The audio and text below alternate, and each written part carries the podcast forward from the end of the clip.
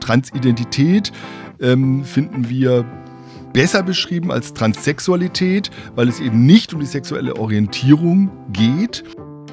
Auch wichtig, die Transmenschen gibt es nicht, wie mhm. in allen anderen Bereichen ja. auch. Es gibt ja nicht mal die Evangelikalen, die Christen. nicht mal. Nicht mal die, genau. Das Thema wird so verbunden irgendwie mit Hip-Sein und, und Stars und Sternchen oder sowas. Ja, das gibt es auch. Aber das ist eben manchmal ein ganz normales Familienthema. Kein Mensch muss im Ernst denken, die 14-jährige Tochter geht morgens zum Amt, kommt als Karl-Heinz zurück und lässt sich nachmittags die Brüste abnehmen. Ich habe niemand getroffen, wo jemand sagt, das tue ich leichtfertig, sondern es ist ein oft jahrelanger innerer Prozess. Was ist die Kritik daran? Ist die berechtigt? Ist die unberechtigt? Da müssen wir jetzt schon auch nochmal drauf schauen.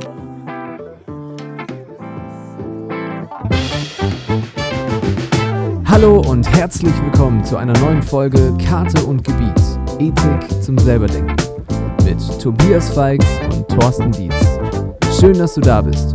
Wenn du eine Frage hast, schreib uns gerne auf www.karte-und-gebiet.de.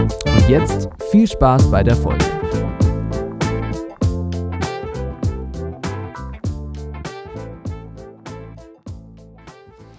Hallo und herzlich willkommen zu Cartoon Gebiet Staffel 2 Folge 18. Heute zum Thema Transidentität. Mit dabei, wie immer, der wunderbare Thorsten Dienst. Ja, hallo Tobi. Ein heißes Thema haben wir uns ausgesucht, aber es ist dran und es muss sein und ich freue mich drauf. Ja, ich auch. Ähm, ja. Ich fand schon die Vorbereitung ähm, sehr interessant, sehr belehrend. Ich habe vieles neu gelernt und bin jetzt schon ganz dankbar und mal sehen, wie die Folge wird. Aber bevor wir da anfangen, einmal ein kurzer Blick zurück auf die letzten Folgen. Einfach nochmal ein ganz, ganz herzliches Dankeschön für das viele Feedback.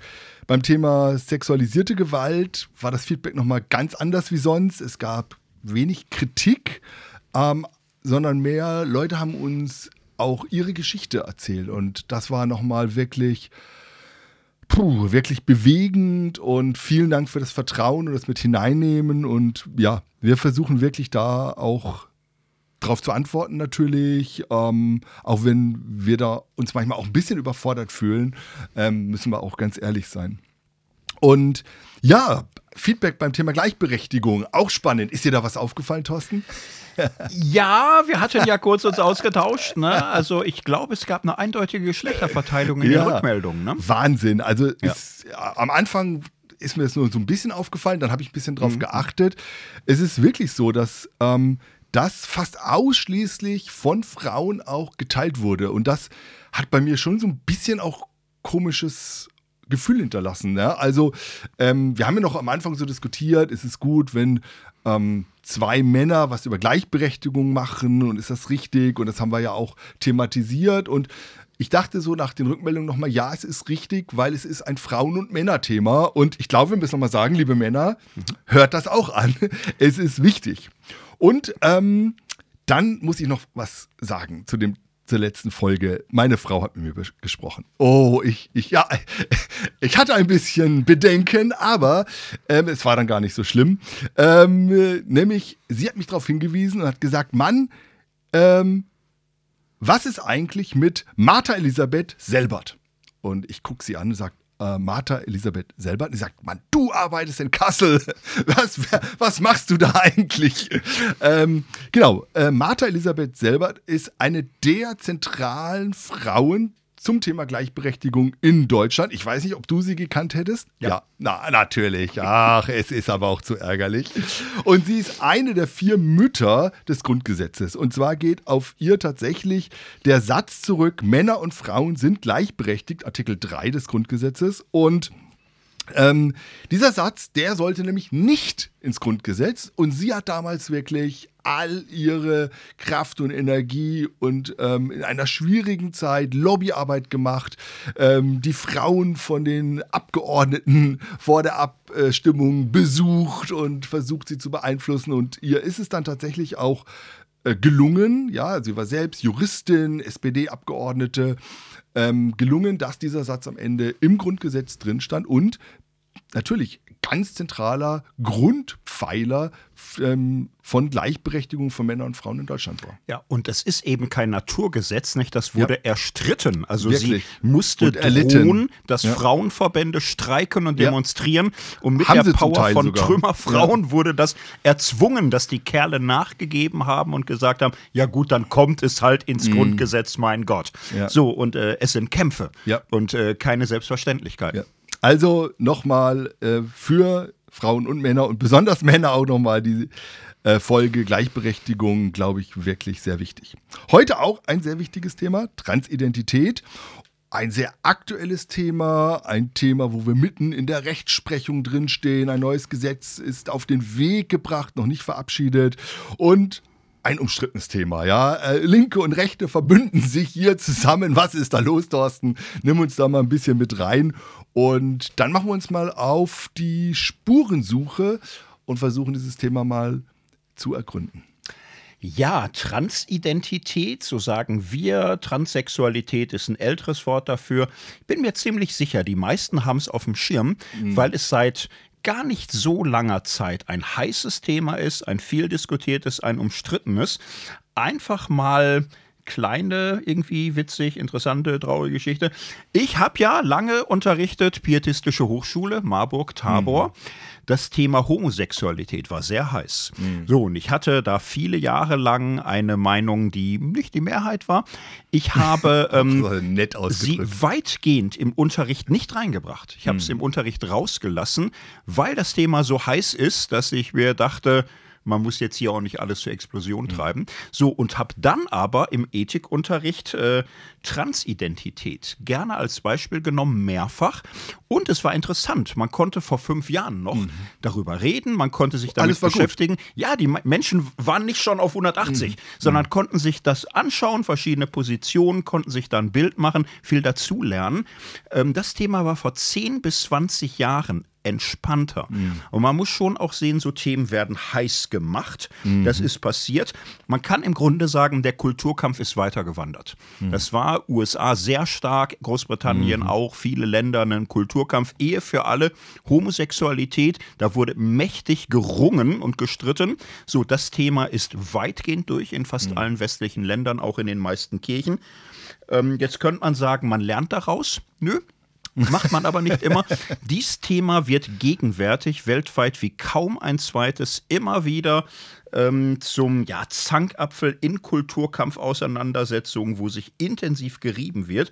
Und du hast es angedeutet, also es gibt natürlich Menschen, die, die waren schon gegen die Ehe für alle, die sind äh, gegen schwule und lesbische Menschen. Und die sind wirklich gegen diese Menschen, die würden immer das anders formulieren, aber sie lehnen das eigentlich ab, dass man sie sieht, dass man sie hört, dass sie vorkommen. So, und manche machen einfach weiter, für die ist gegen Transsein, gegen dies ganze LGBTQ, da, da waren die immer schon gegen.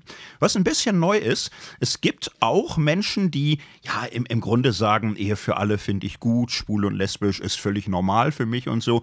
Aber diese Transaktivisten, das ist gefährlich. So, und das, was da im Moment passiert, hier und da, der Gender-Wokeness-Wahn, das geht mir viel zu weit.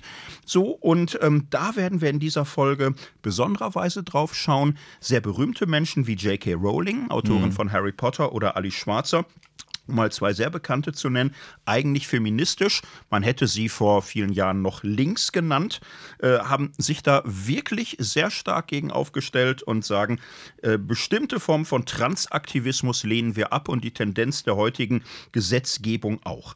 Das ist neu, diese Art von Querfront, so kann man sagen, von altrechten, konservativen, aber irgendwie auch linksliberalen. Und das macht das Thema im Moment so heiß und manchmal auch wirklich unübersichtlich. Genau, und wir wollen uns auch nicht in Ideologiekämpfe verstricken oder aktivistisch werden, sondern wir wollen versuchen, dem Thema auf die Spur zu kommen, zu fragen, ja, ähm, was steht dahinter, was sind die Entwicklungen. Ähm, und wir wollen vor allen Dingen sagen, ja, es geht um Menschen, es geht um Transmenschen. Ähm, es geht eben nicht um Ideologien und äh, Konzepte. Und ich glaube, das ist einfach auch nochmal wichtig. Ja, auch Transmenschen sind unterschiedlich, sind nicht die besseren oder die schlechteren Menschen.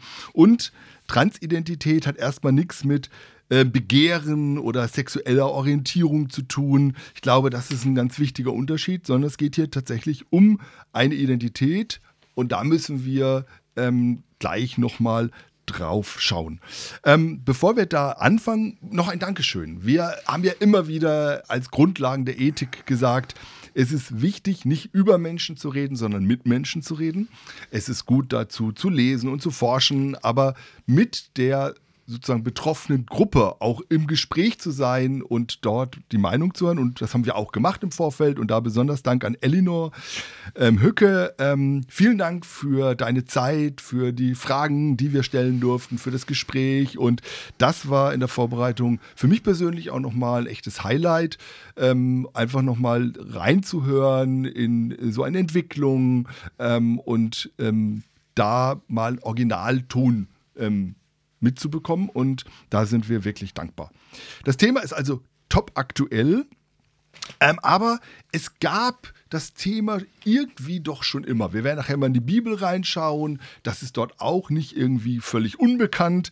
Ähm, und selbst wenn man in die erste Christenheit reinschaut, ja, ähm, ähm, Märtyrerin oder soll man sagen Märtyrer, Perpetuas zum Beispiel, drittes Jahrhundert, ähm, also ähm, war eigentlich ähm, eine äh, Frau bekennend radikal für Christus und äh, hatte dann eine Vision in, vor ihrem Martyrium, wo sie sich in einen Mann äh, verwandelt hat. Und ja, jetzt ist Geschichtsschreibung lange her nicht ganz klar. Ähm, ist es tatsächlich ähm, so ein Traum oder ist das die Realität? Ähm, auf alle Fälle, sie hat für sich nicht nur irgendwie zu sagen, naja, ich möchte ähm, wie ein Mann aussehen, sondern sie wollte ein Mann sein. Und ähm, hat das äußerlich auch in, ihrem, ähm, in ihrer Beschreibung, ihrer Vision auch dann beschrieben und das ist alles erhalten. Und das ist also sehr interessant. Ähm, und natürlich kann man jetzt ähm, die Zeit, äh, da hat man nicht von Transidentität gesprochen oder irgendwas und ähm, die Frage, welch, welche Rolle die Frau damals hatte im Christentum und die Männer waren natürlich auch nochmal völlig ungleicher als heute. Und trotzdem ist es ganz interessant, weil es auch kein Einzelfall ist, sondern es wird mehrfach überliefert, ähm, dass ähm, Frauen sozusagen in ihrer Hingabe zu Christus sich in Männer verwandelt haben. Also ähm, das beginnt schon ähm, sehr, sehr früh, diese Diskussion ähm, um die Geschlechtsidentität. Und da könnte man jetzt durch die ganze Geschichte ganz viele Beispiele bringen. Das wollen und können wir nicht. Da gibt es aber gute Bücher für, kann man mal lesen. Hast du bestimmt einen guten Tipp für, Thorsten? Ja, und äh, würde ich wirklich empfehlen. Die frühe Christenheit war ja. sehr viel queerer als ja. äh, die konservative Christenheit heute, die sich ernsthaft überlegen müsste, nicht wie man konservativ sein kann, unter ständiger Abblendung der Vielfalt und Weite, die mal da war.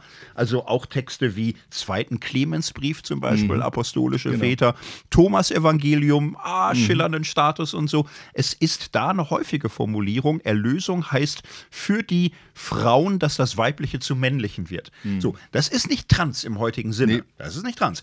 Aber es ist eine Flexibilität, es ist eine Fluidität im Geschlechterdenken, die enorm ist. Das wäre ehrlich gesagt mal eine ganze Folge wert, dem historisch nachzugehen. An dieser Stelle einfach mal der Hinweis, äh, wer sich auf die Vergangenheit und Tradition beruft, sollte sie gut kennen. Absolut. Ja, also es ist ähm, ein großes äh, Thema in der Geschichte, immer wieder an unterschiedlichen Stellen auch. Und so die ähm, Forschung hat vor gut 100 Jahren angefangen dazu. Und ähm, der jüdische Arzt Magnus Hirschfeld hat ein Institut für Sexualforschung in Berlin gegründet, das dann übrigens von den Nationalsozialisten ähm, geschlossen wurde. Und da gab es im Grunde die erste Forschung zu ähm, dem Thema, ähm, ja, was ist alles nicht heterosexuell, mhm. ja, auch Non-Binarität, äh, Transsexualität und damit beginnt im Grunde die große Forschung an dem Thema. Genau. Und äh, da muss man sich auch immer klar machen, wie neu das wirklich ist. Nicht? Wenn wir ins 19. Jahrhundert zurückgehen, die Anfänge, sagen wir mal, der Schwulenbewegung, Lesbenbewegung, mhm. eigentlich noch gar nicht Schwulenbewegung, da ist es gar nicht klar. Also Ulrichs, der erste geoutete mhm. Mensch, der erste, der wirklich ein Coming-out hatte, kann das nicht unterscheiden. Er kann zum Beispiel von sich sagen, er sei eine weibliche Seele in einem männlichen Körper. Das ist ein Bild, was von mhm. manchen Transmenschen verwandt wurde. Andere lehnen das, das radikal ab. Ja. Aber man sieht bei ihm, dass für ihn Geschlechtsidentität und sexuelle Orientierung noch ineinander verschwommen ist. Mhm. Otto Weininger, schwieriger Finger. müssen wir nicht drauf eingehen, hat aber das Wort Transsexualismus erfunden. Mhm. Er meint es ganz anders. Er meint es mit männlichen und weiblichen Anteilen und das jeweils gegengeschlechtliche in einer Person. Das nennt er transsexualistisch. Also ganz anderes Konzept. Ähm, Magnus Hirschfeld, Klammer auf, gegenwärtig das Institut ähm, der Bundesregierung, ist ihm mh. zu Ehren Magnus Hirschfeld genannt. Äh, jüdischer Forscher, war wirklich eine Ausnahmegestalt. Er war seiner Zeit Jahrzehnte voraus bei weitem. Und im Grunde kann man bei ihm erstmals diese Klarheit sehen. Es gibt sexuelle Orientierung. Mhm. Also, worauf richtet sich das sexuelle Begehren, das romantische Begehren? Und es gibt sexuelle Identität, Geschlechtsempfinden. Als welches Geschlecht empfinde ich mich selbst? Er hat noch andere Terminologie mhm. dabei alles wahnsinnig im Fluss. So, aber hier ist es wirklich klar, es ist zweierlei. Er arbeitet damit erst mit dem Wort auch Transvestitismus so und entwickelt ein Schema äh, von Zwischenstufen der sexuellen Identität und Orientierung ist da ganz grundlegend wirklich vorne dabei. 1933 wird sein Werk von Faschisten zerstört. Aber man geht auf ihn zurück. Die weitere Forschung knüpft tatsächlich dann bei ihm nochmal an. Mhm. Genau, und vielleicht können wir hier nochmal, jetzt haben wir es schon ein bisschen angedeutet, diese nochmal eine begriffliche Einordnung machen. Also wir haben schon gesagt, Transidentität ähm, finden wir besser beschrieben als Transsexualität, weil es eben nicht um die sexuelle Orientierung geht. Und ähm, deshalb ist der Begriff Transsexualität da oft irreführend. Und es geht tatsächlich um die Identität und nicht um die sexuelle Orientierung. Im medizinischen Bereich ähm, nennt man das Geschlechtsinkongruenz, also ähm, dass eben das biologische und das ähm, gefühlte ähm, Geschlecht nicht übereinstimmen. Und da muss man auch nochmal sagen, dass äh, das nicht keine Krankheit, das war lange Jahre klassifiziert als Krankheit, ist es nicht mehr, ähm, sondern ähm, es ist heute eine äh, Beeinträchtigung. Es können ähm, sogar ähm, psychologische äh, Gutachten erstellt werden, weil diese inhaltliche Inkongruenz eben ähm, zu seelischen Schäden führen kann und so weiter und so fort. Also da tut sich sehr viel in der Forschung gerade.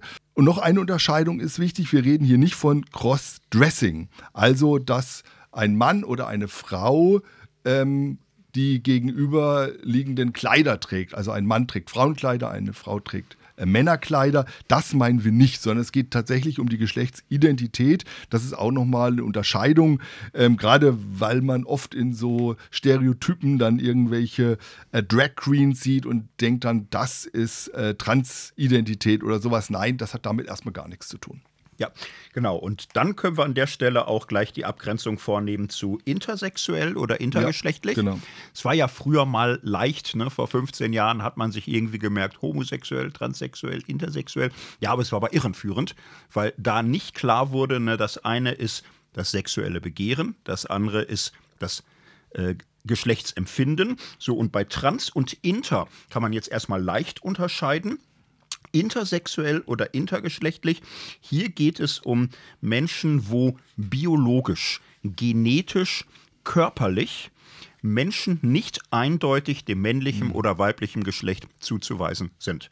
Das kann man auffächern in alle möglichen Varianten, das machen wir an der Stelle nicht, aber es ist tatsächlich auf genetischer und körperlicher Ebene eindeutig. Bei Transsexuellen, jetzt muss man wieder aufpassen, mhm. früher sagte man, biologisch ist der Körper ganz eindeutig, aber der Mensch selbst fühlt sich dem anderen Geschlecht zuzuordnen. Das ist Ah, teilweise richtig. Also ja. man kann sagen, genetisch ist es richtig ähm, so, aber ähm, im Gehirn ist es schon ein bisschen komplizierter. Mhm. Da hat sich gezeigt, dass ähm, die Gehirnstruktur, die neuronale Basis bei Transmenschen signifikant abweicht mhm. von Menschen, die nicht trans sind. Die nennt man dann cis. Mhm. Bisschen dran gewöhnt, cisalpin, transalpin, so aus nordeuropäischer Sicht und, und so. Also trans wäre auf der anderen Seite, cis wäre auf der eigenen. Mhm. So, das heißt, es ist eigentlich falsch zu sagen, Transmenschen sind biologisch 100 Prozent das eine mm. und fühlen sich aber nur mm. das andere. Nee, nee, nee. Dies Fühlen hat durchaus eine gewisse ja. Basis in den Hormonen auf neuronaler Ebene. Unterm Strich aber kann man tatsächlich sagen, die Körpererscheinung, die man sieht mm. und das Empfinden, die ist inkongruent. Und das ist der Unterschied zu intersexuell, wo tatsächlich die Körpererscheinung häufig eben schon auffällig oder eben nicht eindeutig ist. Ja, also das ist tatsächlich interessant und das äh, führt ja so ein bisschen auch auf Folge 15 zurück. Da haben wir ja diese verschiedenen ähm, Kriterien ein bisschen erarbeitet, die biologischen Kriterien wie Chromosomen, Keimdrüsen, Hormone, äußere Geschlechtsmerkmale und so weiter. Also neben den biologischen gibt es psychologische und neuronale und natürlich noch viele soziologische ähm, Kriterien. Und da gab es auch relativ viel Kommentare und ähm, äh, Mails, die wir bekommen haben, ähm, gerade von Biologinnen und Biologen. Und äh, da habe ich auch noch mal mit einem Biologen hier von der Uni Marburg gesprochen. Sag ich mal, was ist da los bei euch Biologen? Ähm, und der hat mir noch mal gesagt, ja, ähm, in der Biologie guckt man sehr stark von der Fortpflanzung her. Also reproduktive Merkmale spielen da einfach nochmal eine besondere Rolle. Und das ist beim Menschen eben Spermien und Eizellen. Das ist eben sehr binär. Und da kommen wir ja auch heute nochmal drauf. Deshalb fand ich das ganz interessant, ähm, weil ähm, wenn wir über Transidentität ist es nicht nur binär, aber oft der Wunsch da, eben hier ähm, die Geschlechtsidentität zu wechseln. Also das spielt da natürlich das Biologische auch wieder eine Rolle, aber eben nicht nur. Und das hast du ja schon gerade angedeutet, dass es eben dann doch ähm, sehr viel komplexer ist und wenn wir dann ähm, auch ins Tierreich schauen, in den Pflanzen, es ist dann immer nicht so eindeutig. Das hat der Biologe mir dann auch nochmal erklärt.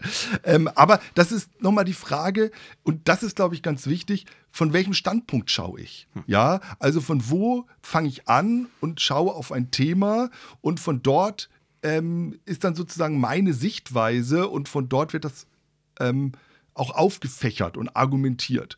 Und ähm, das kann man natürlich dann immer wieder von verschiedenen Sichtweisen auch machen. Und ähm, das kennen wir ja aus der Theologie auch. Ähm, gerade wenn wir die Schöpfung und ähm, Gott schafft Tag und Nacht, steht da, aber ähm, schafft er deshalb keine Dämmerung oder keinen Sonnenaufgang? Nein, er schafft das auch. Aber es werden oft die Pole genannt und das andere ist sozusagen implizit dabei. Und ähm, deshalb ist es manchmal auch wichtig, auf das dazwischen zu schauen. Und genau das wollen wir heute ja auch machen. Ja. Ja, und ähm, jetzt gucken wir uns nochmal verschiedene Perspektiven an. Wir fangen mal mit der rechtlichen an. Wir haben am Anfang ja gesagt, Kulturkampf, Kulturkampf, Polemik und mhm. so. Gerade deshalb wollen wir ein bisschen Druck rausnehmen und Informationen, Informationen zur Abkühlung der Nerven. so, es wird früh genug wieder heiß. Aber das gehört natürlich dazu. Und ich finde, die rechtliche Entwicklung ist schon auch nochmal interessant. An der Stelle noch was. Wir haben ah, zur Gleichberechtigung noch eine Rückmeldung bekommen dass wir blinde Flecken haben. Oh ja. Dass wir ständig Aber, äh, Deutschland sagen, wenn wir Westdeutschland meinen. Und äh, richtig, äh, Entschuldigung, also ist wirklich so. Blinde Flecken kommt vor. Es gibt äh, Männer, die Menschen sagen, aber Männer meinen. Und es mhm. gibt Weiße, die Menschen sagen, aber Weiße meinen. Und wir haben tatsächlich immer Deutschland mhm. gesagt, meinten aber Westdeutschland. Es ist äh, falsch natürlich, nicht? Also die DDR gehört zur deutschen Geschichte Eigene und man Geschichte. müsste sagen. Eigene Geschichte. Man müsste es sagen. Genau, und ähm, das haben wir bei Gleichberechtigung tatsächlich sträflich vergessen. An der Stelle kommt sie kurz dazu. Ja. Rechtliche Entwicklung ist nämlich die, ähm, damals sprach man von Transsexualität, ich nehme das jetzt mal historisch. Das Phänomen ist bekannt im, im Grunde seit erster Hälfte des 20. Jahrhunderts. Es ist schon so, dass man in den 90er, 60er Jahren spätestens einen breiten medizinischen Konsens hat, dass es das gibt, dass es nicht therapierbar ist, dass es nicht weggeht, so und dass man mit diesen Menschen anders umgehen muss.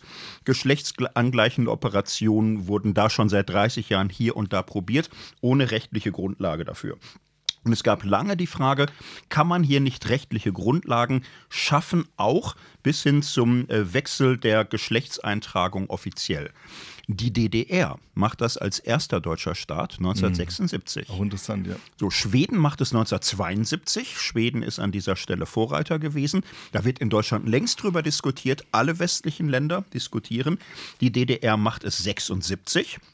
Man könnte jetzt das weit auswalzen. Man muss dazu sagen, es gab in der DDR mh, hm, naja, schon eine starke Ablehnung von ähm, ah Subkulturen nicht? und äh, extravaganten Menschen und Milieus, wo sich Sonderwelten entwickeln. Also es gab ein starkes Verlangen nach Homogenität. Es gab keine Strafbarkeit mehr von Homosexualität. Es wurde 68 abgeschafft früher auch, als in, in Deutschland das alles so gemacht wurde. So, aber sie wurde eigentlich abgelehnt. So im Staat war, war man eigentlich dagegen und ach, man, man duldete es mehr. So, man hat ein Verfahren geschaffen, dass Menschen die Geschlechtsidentität ändern können. An der Charité in Berlin gab es auch medizinische Verfahren, angleichende Operationen. Das ja, Problem war, keiner wusste es oder kaum einer wusste es. Also man hat es eher flach gehalten, mhm. das Thema. Wer sich erkundigt hat in der Charité in Berlin, er fühlt sich so, er ist so, was soll er so machen? Dann sagte ein Genosse auch mal, da kann man was machen, stellen Sie mal einen Antrag, wir machen Gutachten. Mit dem Gutachten gehen Sie zu einer Behörde, die entscheidet einmal im Jahr. Also das gab es in der DDR früher als in Westdeutschland. Mhm. So, aber eben, man kann jetzt auch nicht sagen, die DDR war ein queeres Paradies, das nee. war sie nie. Nie, tut mir leid, aber war sie einfach nicht. In Deutschland West, jetzt mal ein bisschen ausführlicher die Sache. Ähm, ich lese mal ein Urteil des Bundesverfassungsgerichts vor. Ähm, das Verfassungsgericht war Schrittmacher oft in diesem Thema, wo Menschen geklagt haben, gesagt haben, mhm. Ich äh, sehe mich als Frau, ich sehe mich als Mann. In meinem Ausweis steht das Gegenteil, das kann so nicht sein. 1978 äh, äh, schreibt das Bundesverfassungsgericht. Entstehung und Ursache des Transsexualismus sind noch nicht endgültig geklärt. Insbesondere steht nicht fest, ob und welche pränatalen Determinanten für die Entwicklung zum Transsexuellen bestimmt sind. Als medizinisch gesichert gilt aber, dass Transsexualismus nichts mit Homosexualität oder Fetischismus zu tun hat und von den psychosexuellen Anomalien und Perversionen klar getrennt werden kann. Entscheidend ist für den Transsexuellen nicht die Sexualität, sondern das Problem des personalen Selbstverständnisses, das sich in der Geschlechtsrolle und in der Geschlechtsidentität manifestiert. Der männliche Transsexuelle lehnt den homosexuellen Mann ab und sucht ausdrücklich den heterosexuell orientierten Partner. Hm.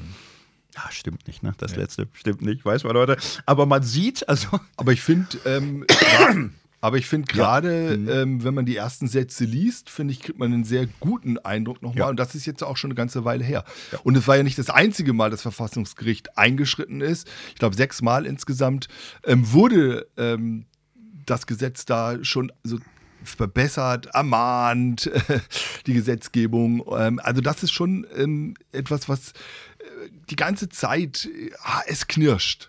Genau, und man sieht hier, also das Gericht weiß Grunddaten, die heute noch gültig sind. Das weiß man schon ganz lange. Ne? Das mhm. wusste man, als wir geboren wurden. Und es dauerte aber lange, bis das in Gesetzesform kam. Ähm, in der liberal-sozialdemokratischen Koalition war eigentlich ab Anfang der 70er Jahre klar, man will ein Gesetz, bisschen nach schwedischem Fortbild. Und wer sich erinnert an die 70er Jahre, es war ja in der Regel ein Bundesrat mit starker Unionsdominanz. So, und diese Fragen waren immer im Vermittlungsausschuss, sodass alle damaligen Parteien, SPD, FDP, CDU, so war das mal in mhm. Deutschland, mhm. über die Frage entschieden haben. Es waren schon die Unionsparteien, die gesagt haben, wir sind nicht gegen die Wissenschaft. Natürlich gehen wir damit, wenn es das gibt. Aber mal langsam hier mit den mhm. linken Pferden und so. Vorsicht. So. Und äh, das zog sich und zog sich. 1981 trat dann ein Gesetz in Kraft. Ich nenne mal die Eckdaten, die dann von allen Parteien so getragen wurden. Ja, es ist möglich, dass eine Person Vorname und Geschlechtseintragung in den amtlichen Papieren und im Ausweis ändert. Das ist dann möglich, wenn sie transsexuell ist, in dem Sinne, dass sie sich dem anderen Geschlecht als zugehörig empfindet, seit mindestens drei Jahren unter dem inneren Zwang steht, ihren Vorstellungen entsprechend zu leben und mit hoher Wahrscheinlichkeit anzunehmen ist, dass sich das auch nicht mehr ändern wird. Mhm. Wie soll man das wissen? Naja, das Gesetz sagte dann, dafür muss ähm, ein Gerichtsverfahren stattfinden, der Antragsteller wird persönlich gehört. Dann müssen zwei psychologisch-medizinische Gutachten erstellt werden von Experten. Ja. Zwei, so bei keinem Gerichtsverfahren gibt es zwei Gutachten, in der Regel reicht eins. Hier hat man aber zwei gesagt. So, diese müssen sagen, jawohl, das ist hier fix bei dem, das ist keine fixe Idee, das ist bei dieser Person mhm. endgültig. So, und das ursprüngliche Gesetz sagte, es muss dann aber sichergestellt sein, wenn die Person verheiratet ist, wird sie mhm. automatisch geschieden. Scheidungszwang. Zweitens, wer zum anderen Geschlecht wechselt, muss sich fortpflanzungsunfähig machen. Das Gesetz ja. schrieb Sterilisation vor. Drittens, die äußeren Geschlechtsmerkmale müssen einem operativen Eingriff unterzogen werden und es muss eine deutliche Annäherung an das Erscheinungsbild des anderen Geschlechts erreicht worden sein. Mhm. Nur unter diesen Umständen ist es erlaubt, und das war das Gesetz, was 1981 in Kraft trat. Ja, das ist Wahnsinn. Also aus, aus, heutiger Sicht muss man das einfach mal sagen, es ist Wahnsinn. Ja. Also wie hoch die Hürden sind. Mhm. Und ähm, dieses Gesetz äh, ist ja immer noch nicht abgelöst. Ja, also das neue äh, Selbstbestimmungsgesetz ist auf den Weg gebracht worden letztes Jahr, aber es ist immer noch nicht ähm, vollzogen worden. Und deshalb sind die Hürden ähm, auch unglaublich hoch und deshalb gibt es auch ganz wenig Statistik darüber. Ja? Also wir haben relativ wenig Zahlen darüber, wie viele ähm, Transmenschen es gibt, weil ähm, die Leute, die, die das gemacht haben mit Gerichtsverfahren und Gutachten und diese ganze Tortur durchgemacht haben, ähm, die sind da wirklich auch einen Leidensweg gegangen und ähm, das sind dann auch gar nicht so viele. Na, ne? also wir reden hier tatsächlich über ähm, eine sehr ähm, überschaubare ähm, Anzahl von Menschen. Also ah, Statistik ist da tatsächlich ein bisschen schwierig, aber das sind 2019 ähm, ungefähr zweieinhalbtausend Menschen gewesen. Das ist gar nicht so viel. Ja. Ähm, von daher ist es tatsächlich interessant. Das ist deshalb, glaube ich, auch nochmal so bitter, muss man sagen, weil wenn man mal ähm, schaut, was ähm, Transmenschen in ihrem Alltag an Diskriminierung erleben, dann ist das schon auch sehr viel. Ja, also da gibt es auch wieder Statistiken, unterschiedliche, ähm, europaweit, in Deutschland äh, wird das ganz schlecht auf, bisher ganz schlecht erhoben. Ähm, aber ähm, über 50 Prozent erleben das in, auf ihrem Arbeitsplatz Arbeitsplatz, ähm, in ihrem Alltag, ähm, mindestens einmal im Jahr, wenn nicht sogar öfters. Ähm, und Transfrauen wiederum noch öfters als Transmänner. Und also man hat auf der einen Seite ähm, diese persönliche Geschichte, ähm, wer bin ich, ja, ähm, wer bin ich in, in mir, in meinem Körper, äh, dann oft Anfeindungen von außen und dann ein Gesetz, das einem da eher Hürden gibt. Also das war schon eine ganz schwierige Situation, ja. muss man echt ja, sagen. Und konservative Politik ist hier kein Ruhmesblatt. Ne? Also es, es wurde zum Zwang gemacht, ne? zu sagen, ja, du darfst, aber die Gebärmutter muss raus oder der Penis muss mm, ab. Mm. Also das war mm. gesetzliche Vorschrift. Es ist irre geradezu. Und es war das Bundesverfassungsgericht, das auf Klagen mhm. hin verfügt hat, dass diese und jene und solche äh, Gesetzesteile gestrichen Werden, wurden. Ja. Man kann sich das Gesetz ja anschauen im Netz. Bei vielen Dingen steht, wird so nicht mehr verfügt. Ja. Der Zwang zur Operation wurde auf Druck des Verfassungsgerichts 2011 ja. Beseitigt. Das ist nicht sehr lange her. Ja. So, es hieß neulich mal, am transsexuellen Gesetz klebt Blut. Das ist wortwörtlich der Fall. Und da sollte mhm. man schon noch mal sehr selbstkritisch aufarbeiten, was man hier für einen Druck auf Menschen ausgeübt hat. Jetzt sind wir doch ein bisschen aktivistisch geworden. Nee, finde ich aber auch richtig. Nee. Also ich glaube, dieses Gesetz hat viel Schelte verdient, absolut. Ja, glaube ich auch. Und ich glaube, wir müssen ähm, natürlich, wir können aus heutiger Perspektive das natürlich auch mit einer größeren Leichtigkeit sagen als in den 70er oder 80er oder 90er Jahren. Ähm, aber das ist auch notwendig, zu sagen, okay, wir setzen uns mit dieser Frage auseinander, wir setzen uns äh, mit den Menschen auseinander und wir, ähm, um zu einem ethischen Urteil, also wir sind ja ein Ethik-Podcast, heute zu kommen, müssen wir natürlich auch A, die Geschichte verstehen ähm, und sie natürlich auch ähm, kritisch auswerten und fragen, ähm, was war gut, was war schlecht, was können, was müssen wir vielleicht auch lernen. Und ähm, da würde ich sagen, ist dieses äh, transsexuellen Gesetz eben etwas, wo wir sehr viel lernen können, weil es eben Menschen nicht geholfen hat, sondern Menschen ähm, oft in Verzweiflung gebracht hat. Und ähm, da sieht man ja auch, wenn ein Gesetz sechsmal nachgebessert wird und so weiter, ähm, das ist jetzt ja auch ein Prozess gewesen. Und, und jetzt steht eben dieses neue Gesetz in den Startlöchern, ja, Familienministerium und Justizministerium, das zusammen ähm, auf den Weg gebracht. Ähm, und da geht es jetzt darum zu sagen, okay, wir wollen ein Selbstbestimmungsgesetz und der Name ist sozusagen Programm. Ähm, da geht es darum, dass ähm, Menschen selbst darüber verfügen können, ähm, zu welchem Geschlecht fühle ich mich zugehörig. Und das möchte ich auch angleichen lassen, diese Identität ähm, gegenüber meinem Personalausweis ähm, und meinem Namen. Und das soll in diesem künftigen Gesetz, also da gibt es bisher nur ähm, Eckpunkte und das muss dann noch durch verschiedene Lesungen durch und so weiter. Ist also noch nicht irgendwie in Stein gemeißelt, aber das wäre sozusagen ein Punkt, ähm, dass ähm, es eine einheitliche Regelung gibt, dann für transgeschlechtlich, äh, ähm, aber auch ähm, nicht-binäre oder intergeschlechtliche Menschen, dass sie selbst ähm, ihren Namen, ihren Vornamen dann ändern lassen können und dass sie eine, sozusagen eine Eigenversicherungserklärung im Standesamt einreichen können und dass es dafür weder ein ärztliches Attest noch ein, ein Gutachten oder gar zwei Gutachten ähm, nötig sind. Also das ist ein ganz, also das ist wirklich ein ähm, sozusagen eine wirklich ein, eine Umkehrung hin zu einer Selbststärkung, einer Selbstbestimmung ähm, für ähm, Transmenschen. Genau, und da muss man sehen, das ist ja ein internationaler Prozess. Also viele Länder haben etwas Vergleichbares. Ähm, die Schweiz zum Beispiel mhm. hat das relativ geräuschlos. Massendemos sind mir nicht aufgefallen. Öffentliche Ordnung bricht nicht zusammen. Also da, das mhm. gibt's. Äh, man könnte Belgien nennen, man könnte Niederlande nennen, man könnte Portugal nennen, man könnte Argentinien nennen. Mhm. So, das ist weltweit ein Thema, was verhandelt wird. Im Bundes, in den USA ist es Sache der Bundesstaaten. Da gibt es komplett gegensätzliche unterschiedliche mhm. rechtliche Regelungen. Auf der internationalen Ebene der WHO ist das Thema seit einigen Jahren schon durch. Es gilt nicht mehr als Krankheit transident zu sein, so, sondern man sagt, es ist ähm, nichts objektiv Falsches oder Verkehrtes oder gar Perverses. Es ist aber ein subjektives Leiden, was Menschen haben innerhalb einer Normvariation, in der Menschen sich vorfinden können. Und bei diesem subjektiven Leiden ist medizinische Hilfe und rechtliche Unterstützung angezeigt. So, und in Deutschland ist dieses Thema nun auch schon lange auf der Agenda.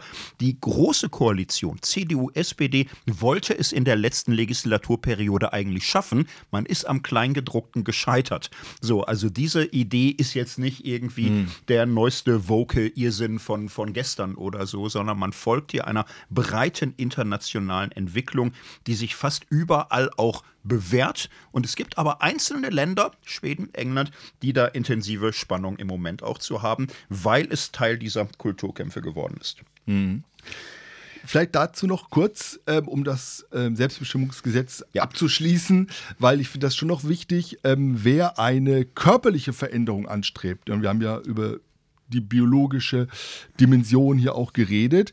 Da ist nach wie vor ähm, gibt es medizinische Regelungen und Beratungen ähm, und es gibt auch so ein Jahr, das äh, pausiert werden muss zwischen dem ähm, Änderung des Namens und einer äh, medizinischen ähm, zwischen medizinischen Eingriffen. Ähm, das ist also nach wie vor ähm, auch in diesem Gesetzentwurf so, dass es da ähm, Vorlagen gibt, die man einhalten muss und Beratungen gibt, die man äh, machen muss. Und ähm, Minderjährige brauchen, wenn sie zum Beispiel ab 14 ähm, äh, ihren Namen ändern lassen wollen, auch die Zustimmung der Eltern. Ja, also auch da ist ähm, wieder was, ähm, ein, ein, für die Sorgeberechtigten ähm, Genüge geleistet, dass hier das eben nicht einfach ähm, gemacht werden kann. Ja. Also gibt es schon ähm, kleinere Hürden, die eingebaut werden, ähm, je nach Situation, sodass es nicht irgendwie äh, ein Gesetz ist, wo einfach alles ähm, so leicht ist, weil das höre ich immer. Ähm, ach, jetzt kommt ein neues Gesetz und ja, da kann man da äh, sozusagen alles ganz leicht machen und es gibt gar keine äh, Beratung mehr. Und dann würde ich sagen, nein, das stimmt nicht. Ähm, das Einzige, was ähm, hier beratungsfrei ist, ist die Änderung des Vornamens. Genau. Und das ist etwas ganz anderes als das, was dann tatsächlich medizinisch passiert. Hier ja. gibt es äh, lange Beratungsketten und es dauert und dauert und dauert. Das ist die Realität. Kein Mensch muss im Ernst denken, die 14-jährige Tochter geht morgens zum Amt, kommt als Karl-Heinz zurück und lässt sich nachmittags die Brüste abnehmen. Das ist alles Unfug. Ja. Das ist nicht so. Das ist alles äh, wirklich Käse, sich da solche Fantasien zu machen. Es bleibt natürlich kompliziert und äh, ist auch mit viel Beratung und so weiter versehen. Und ähm, das fand ich jetzt auch nochmal ähm, in den äh, Gesprächen im Vorfeld wirklich wichtig nochmal zu sagen. Ich habe niemand getroffen, ähm, äh, wo, wo jemand sagt, das tue ich leichtfertig, sondern es ist ein oft jahrelanger innerer Prozess, ein Prozess, ähm, der mit Freunden, mit Familie gegangen wird, wo man sich damit auseinandersetzt und ähm, wirklich auch sich überlegt, was heißt denn das? Was heißt denn dieser Weg, auf den ich mich jetzt hier mache, dass ich meinen Namen ändere, ähm, dass ich versuche, diese Identität äh, ähm, auszugleichen, die ich in mir fühle durch eben äußere Kriterien und so weiter. Und das ist ja auch ein langer Weg, ja, auch, auch jetzt noch ein langer Weg, den Leute gehen müssen. Und ähm, das ist mir, glaube ich, auch nochmal wichtig zu sagen, dass es nichts Leichtfertiges, sondern es ist etwas, ähm, wo man auch Leute begleiten kann, auch ähm, fragen kann. Also ich ähm, fand das jetzt auch im Vorfeld gut, wenn wir Leute angesprochen haben, nochmal, äh, dass ähm, Leute auch ähm, Dinge mit uns geteilt haben, uns mitgenommen haben. Und ich glaube, das ist wichtig, auch nochmal zu sehen, bei allem, was man auch kritisch sehen kann und wo wir ja auch noch drauf kommen, ähm, weil es relativ wenig Forschung gibt bisher. Ähm, aber das ist, glaube ich, mir nochmal wichtig zu sagen, hier sind Menschen auf dem Weg, die machen sich über ihr Leben Gedanken. Und das ist, glaube ich, erstmal gut und wichtig festzustellen. Ja, und äh, auch wichtig, die Transmenschen gibt es nicht, wie mhm. in allen anderen Bereichen ja. auch. Es gibt ja nicht mal die Evangelikalen, die Christen. nicht mal. nicht mal die, genau. Nein, und es ist natürlich ein weites Spektrum und äh, in der öffentlichen Diskussion wird es oft runtergebrochen auf Schlagwörter, auf Ideologie, auf Position. Es geht immer um Einzelne. Mhm. Und was man immer vor Augen haben sollte, es gibt da ein breites Spektrum. So aus der Forschungsgeschichte fand ich es einfach nochmal interessant, äh, denn oft hinkt das Recht ja Jahrzehnte hinterher. Das ist auch gar nicht schlimm. Das mhm. Recht darf das, weil rechtlich fix wird etwas, was sehr breiter Konsens ist und an das sich alle halten müssen. Und trotzdem finde ich aber, muss schon auch sagen, inzwischen hängt das Recht sehr lange hinterher. Spätestens in den 60er Jahren wird breit beschrieben und ziemlich anerkannt auch in der medizinischen Forschung, dass man es im Grunde mit einem Spektrum zu tun hat, ich sag mal von Transempfinden. Mhm. Zeichne das nur ganz kurz nach Harry Benjamin, äh, deutsch-amerikanischer Forscher. Unter anderem, der hat ähm, Deutschland äh, Magnus Hirschfeld noch persönlich gekannt, war mhm. mit all dem vertraut, auch mit Lili Elbe und, und diesen ganzen Fällen, was man alles äh, googeln könnte. Er hat 1966 sein Buch geschrieben, The Transsexual Phenomenon, und äh, hier gesagt, wir haben hier im Grunde ein breites Spektrum des Erlebens. Es gibt Menschen, die nur hin und wieder gerne in die Rolle des anderen Geschlechts schlüpfen und das ist es für sie. Sie wollen darin nicht mhm. leben, aber es gehört für sie dazu. Er nennt das Transvestismus. So manche machen das äh, beruflich regelrecht, für andere ist es einfach eine Vorliebe oder eine Neigung. So dann sagt er Menschen, äh, die das auch machen, und für die das aber schon auch eine Frage der persönlichen Identität ist. Sie sind sich der eigenen Identität vielleicht nicht sicher oder haben eine gewisse Neigung zu sagen, so irgendwie bin ich nicht richtig Mann, sondern auch mehr Frau oder umgekehrt. Aber das sind gleichzeitig Menschen, die sagen, nein, ähm, ganz rüber möchte ich nicht, kann ich nicht, es ist für mich schwierig. So, heute würden wir hier vielleicht auch von fluide oder non-binär reden. Das mhm. war vor 50 Jahren noch nicht. Aber damals hatte man schon vor Augen, es gibt Menschen, die sind nicht so glasklar entschieden. So, und dann sagte er, für manche ist es ein schweres Leiden, ein massives Auseinanderkloffen der Körpererscheinung und der Geschlechtsempfindung. Bei diesen Menschen sind geschlechtsangleichende Maßnahmen eine große Befreiung, eine Wohltat. Es hilft hilft ihnen so und wenn man da in Beratung ist, im Gespräch, kann das weiterhelfen. Und äh, bis heute, finde ich, ist dieses Spektrum Realität, man kann es äh, vorfinden in vielerlei Weise. Wer dazu mal was lesen möchte, kleiner Literaturtipp, der Transroman der letzten ein, zwei, drei Jahre, ja. The Transition Baby, mhm. so heißt er. Ein Roman, ähm, ja, die Story klingt ein bisschen wild. Zwei Transfrauen sind zusammen verheiratet, bis die eine sagt, ich kann nicht mehr, ich mache eine Detransition, mhm. ich gehe wieder zurück ins männliche Geschlecht. Ähm, er wird dann schwanger mit einer neuen Partnerin und fragt sich, und wie wäre es, wenn wir zu dritt mal schauen, ob man nicht mhm. noch ganz anders Familie sein könnte. So, Story, die vielen sicher Angst macht, verstehe ich auch, ist alles vielleicht auch gewöhnungsbedürftig. Ich finde diesen Roman trotzdem großartig, weil er in diesem Milieu sehr schnell deutlich macht, es gibt nicht den Typus, mhm. sondern es gibt solche Menschen und solche Menschen mhm. und nochmal andere Menschen. Es gibt nette, es gibt schwierige, es gibt traumatisierte, es gibt verletzte, mhm. es gibt wundervolle, gefühlvolle, gelungene Entwicklungen und ähm, das mal äh, auf 500 Seiten vor Augen zu haben, wie bunt und reich und vielfältig die Menschheit ist, das ist schon ein großer Genuss und man kann es in der Wirklichkeit auch feststellen, dauert nur länger und ist manchmal umständlich. Literatur ist ja oft auch eine Abkürzung für viele Erfahrungen. Das sollte man sich immer vor Augen führen. Am Ende sind es Einzelne und mhm. im Recht muss aber irgendwie auch eine allgemeine Lösung gefunden werden und die ist manchmal binär. Der mhm. Wirklichkeit völlig gerecht wird es oft nicht. Das ist ja die Stärke des neuen Vorschlags, dass er eben nicht mehr Operation vorschreibt, mhm. sondern im Grunde hier auch ein breites Spektrum persönlicher Erscheinungen offen lässt. Und diese Entscheidungsfreiheit halte ich dann schon für einen großen humanen Gewinn.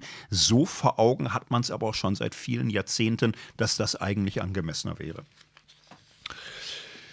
Ja, und wenn man das jetzt so hört, dann könnte man denken, naja, also es ist doch vieles auf einem guten Weg.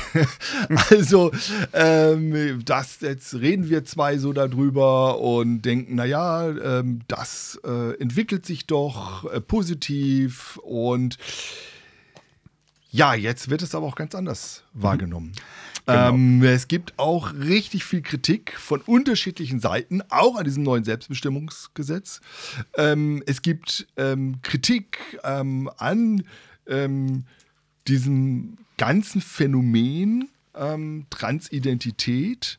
Und da müssen wir jetzt schon auch nochmal drauf schauen, ja, und fragen, ähm, was ist die Kritik daran? Ist die berechtigt? Ist die unberechtigt? Und ähm, da wollen wir jetzt mal ein bisschen reinschauen. Genau, und das ist jetzt auch eine Gratwanderung, nicht? Also es ist, hoffe hm. ich, glaube ich, klar geworden. Ich möchte es auch nochmal sagen, wir sind für das Selbstbestimmungsgesetz. Ich finde hm. den Entwurf gut, ich finde die Richtung richtig. So, und ähm, ich finde die Kritik oft überzogen oder auch irreführend. Und trotzdem möchte ich, möchten wir versuchen, wie so fair und sachlich mhm. es geht, auf Kritikpunkte einzugehen. Und ja, wir als Nicht-Betroffene haben da leicht Pfeifen und so, aber wir versuchen mal diese Gratwanderung, wie weit man das hinbekommt, ähm, das jetzt auch wirklich ernst abzuarbeiten.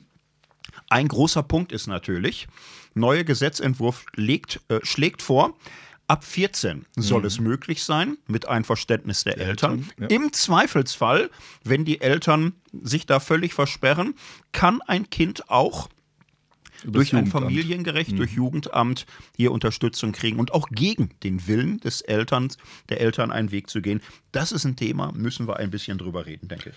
Genau, und dann ähm, ist natürlich die Frage entwicklungspsychologisch. Ne? Also, wo befindet sich ähm, ein junger Mensch mit 14 Jahren, äh, das beginnt ja dann nicht nur mit 14 Jahren, äh, mit 9 Jahren, mit 10 Jahren, mit 11 Jahren, in welcher Entwicklungsstufe ist man da? Und da geht es, glaube ich, ähm, so die Diskussion so richtig los. Also ähm, einmal hast du gesagt, das Sorgerecht der Eltern, aber auch die Frage, ähm, kann ein 14-jähriges Kind das für sich entscheiden, ähm, mitten in der Pubertät? Und da ist dann, glaube ich, auch die Zuspitzung da. Ne? Also die einen sagen, ja, es müsste eigentlich vorher noch sein. 14 ist eigentlich schon zu spät. Das Gesetz ist hier ähm, gar nicht konsequent, sondern man müsste eigentlich Pubertätsblocker geben. Man müsste früher anfangen, bevor sich Geschlechtsorgane ausbilden, Hormone, äh, die ganzen pubertären Veränderungen kommen das ist viel einfacher, wenn man davor eingreift, als später operativ und so weiter und so fort. Alles viel komplizierter. Eigentlich ist das Gesetz hier gar nicht gut. Es müsste früher sein. Äh, die Gegenseite ist genau umgekehrt. Die sagt, na, 14 ist viel zu früh, entwicklungspsychologisch, ja, Jahrzehnte haben wir da geforscht. Da kann ein junger Mensch noch für, gar nicht sagen, mitten in der Geschlechtsreife, ähm, wer und bin ich und was bin ich und äh, was ist meine Identität und meine sexuelle Orientierung Entwicklung und ähm, wir müssen da die jungen Menschen schützen, bis sie sich entwickelt haben. Ähm, und dann ab 18 ähm, ist es juristisch und dann ist man auch ähm, in der Adoleszenzphase und dann kann man entscheiden. So, und jetzt sind sozusagen zwei Gruppen da, die beide sagen, dieses Gesetz ist eigentlich nicht gut, äh, beziehungsweise diese 14 Jahre sind nicht gut. Ja, und ähm, das macht es jetzt gerade kompliziert und daraus ähm, gibt es im Wissenschaftlichen eine, sag ich mal, groß angelegte Forschungen, die gerade geschehen. Ja, also es wird zum Beispiel untersucht ähm, mit ähm, 9-Jährigen, 14- und 18-Jährigen. Also das sind so die drei Zahlen, die sich so ein bisschen äh, in mhm. Europa oder weltweit ähm, durchgesetzt haben, an Altersstufen exemplarisch. Und ähm, wie ist sozusagen die Selbstwahrnehmung in diesen ähm, drei Altersstufen. Ja, und da sind die bisherigen Forschungen eher so, dass man sagt, naja, mit 14 und mit 18 ist eigentlich gar kein großer Unterschied mehr, aber zwischen 9 und 14 ist ein großer Unterschied. Ähm, und so weiter. Und ähm, das, da läuft das gerade in vielen Ländern mit großen äh, Projekten, weil es bisher wirklich auch zu wenig Forschung gab. So, das ist diese eine Ebene. Aber jetzt äh, wissen wir, du und ich und äh, die Hörerinnen und Hörer auch, es gibt nicht nur die wissenschaftliche Forschungsebene, es gibt auch eine populäre und ideologische Ebene. Thorsten, da bist du Experte. Ja. Na, ich schlage mal zwei Eckpunkte der Diskussion vor, zwei Beispiele, an denen man das also richtig sich vor Augen führen kann. Ähm, Viele werden es mitbekommen haben. Die bekannteste Transperson in Deutschland ist äh, deutsche Herkunft ist Kim Petras. Mhm. Ähm, ja, eine wirklich spannende Geschichte. Jetzt gerade den Grammy, Grammy gewonnen, gewonnen, für Unholy. So Grammy, erste Transperson überhaupt. Ich glaube auch die erste deutsche Person auch mhm. überhaupt. Nummer 1 Hit in USA, in England, in USA. Eine der ganz wenigen ja. deutschstämmigen Personen. Nicht mal Nena kam, glaube ich, ganz auf die Eins und so. Also, ja. ja nicht mal die Scorpions, muss man ja, meine Musik ja, ja. auch nicht. Ne? Nein, genau. Nicht also Riesenerfolgsgeschichte und wer ein bisschen googelt, merkt, das ist ja eine, eine ganz interessante Person, weil ähm, Kim Petras ist trans und war eine Zeit lang die Person, die als früheste ähm, Transition mit geschlechtsangleichenden Maßnahmen hatte. Sie mhm. war mit 16 mhm. durch das ganze Verfahren durch, durch inklusive mhm. Operation. Es gibt viele Fernsehinterviews mit ihr. Äh, sehr gut gealtert ist ein Interview, da sitzt sie da 16-jährig, wird sie gefragt, was sie werden will, sagt sie internationaler Musikstar. Mhm. Oh, ganz schön, schafft nicht jeder, der das so will. So, und bei ihr könnte man jetzt sagen, ist das nicht eigentlich das Role Model.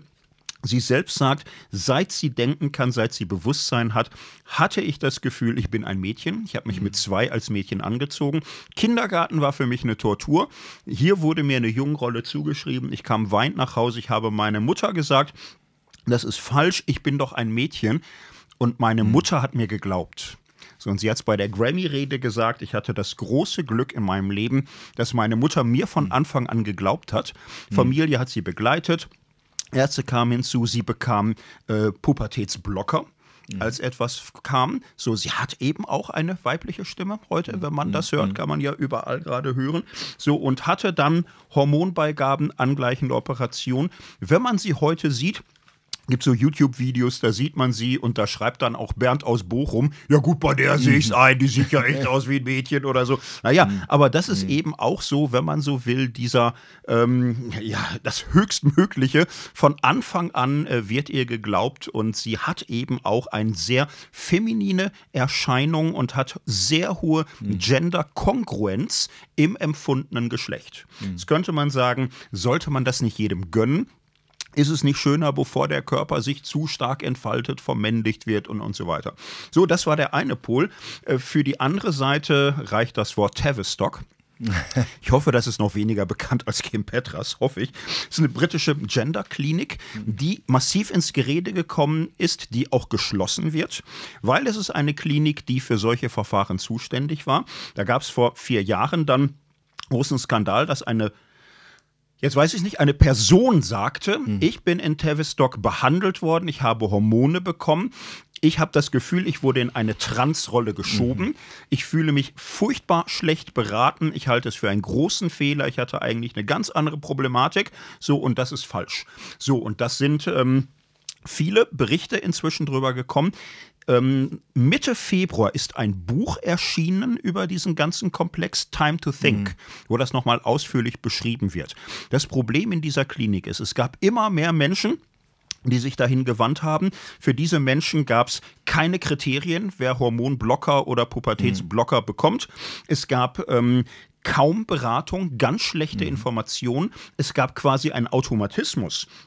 Wer im System war, wurde von Pubertätsblocker zu Hormone gebracht, zu geschlechtsangleichenden Operationen. So, und es gab keine Dokumentation. Diese Klinik hat sich ihre Schließung tausendmal verdient. Da müssen Ja, wir doch keine absolut. Sekunde drüber reden. Ja. Da wurde alles falsch gemacht.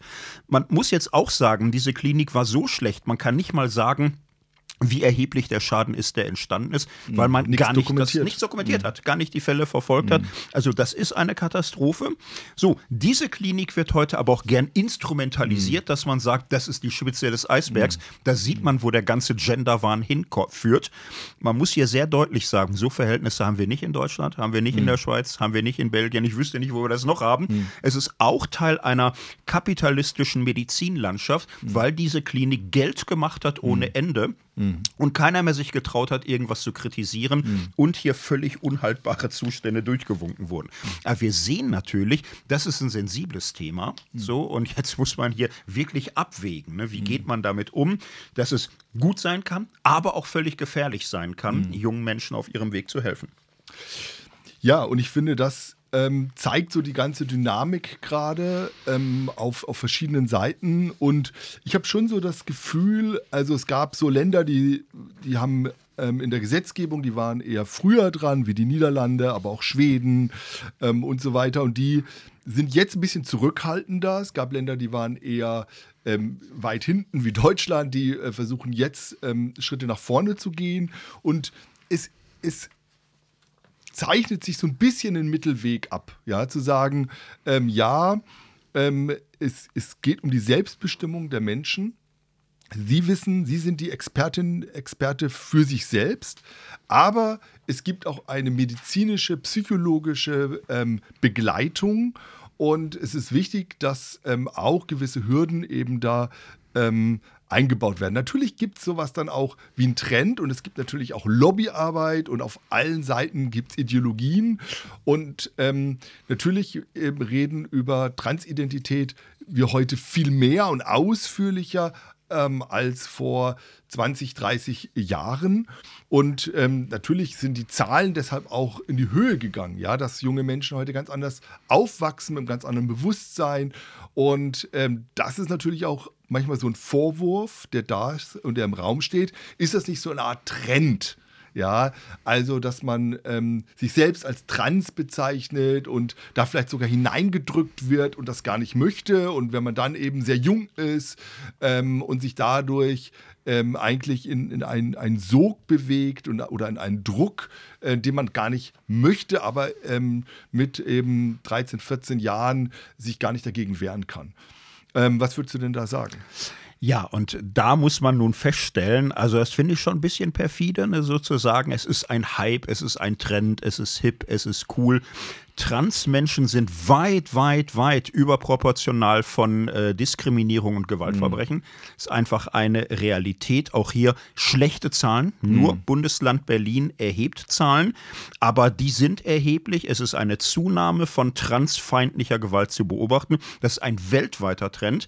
Diese Kulturkampf äh, Besetzung dieses Themas führt dazu, dass Transmenschen Hass finden ich weiß nicht, wie man auf die Idee kommen kann, dass das hip oder cool ist, wenn mhm. man äh, geschlagen oder bespuckt oder beleidigt wird, nur weil man aus der Reihe tanzt. Mhm. Es ist in keinem Land, was wir kennen, leicht aus der Norm, aus der großen Mehrheit herauszufallen. Das finde ich schon ein bisschen sehr, sehr komisch. Man muss gleichzeitig sehen, es gibt ja auch andere Bereiche, wo wir sehr stark steigende Zahlen mhm. haben, zum Beispiel Autismus mhm. oder ADHS.